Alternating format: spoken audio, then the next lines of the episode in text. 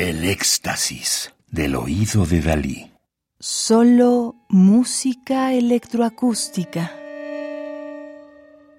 Roman Mintz, CD Game Over, disco editado en el Reino Unido bajo el sello Quartz en el año 2010.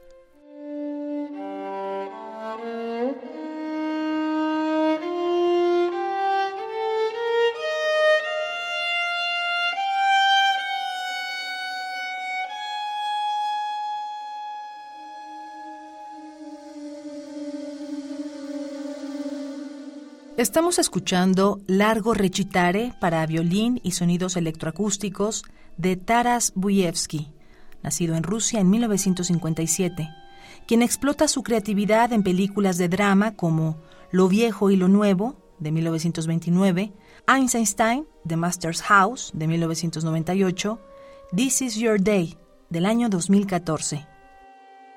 Un hombre está solo, pero rara vez es consciente de ello amigos, parientes cercanos, solo personas desconocidas y por último, la TV ayudan a olvidarlo. Pero más tarde, uno debe morir.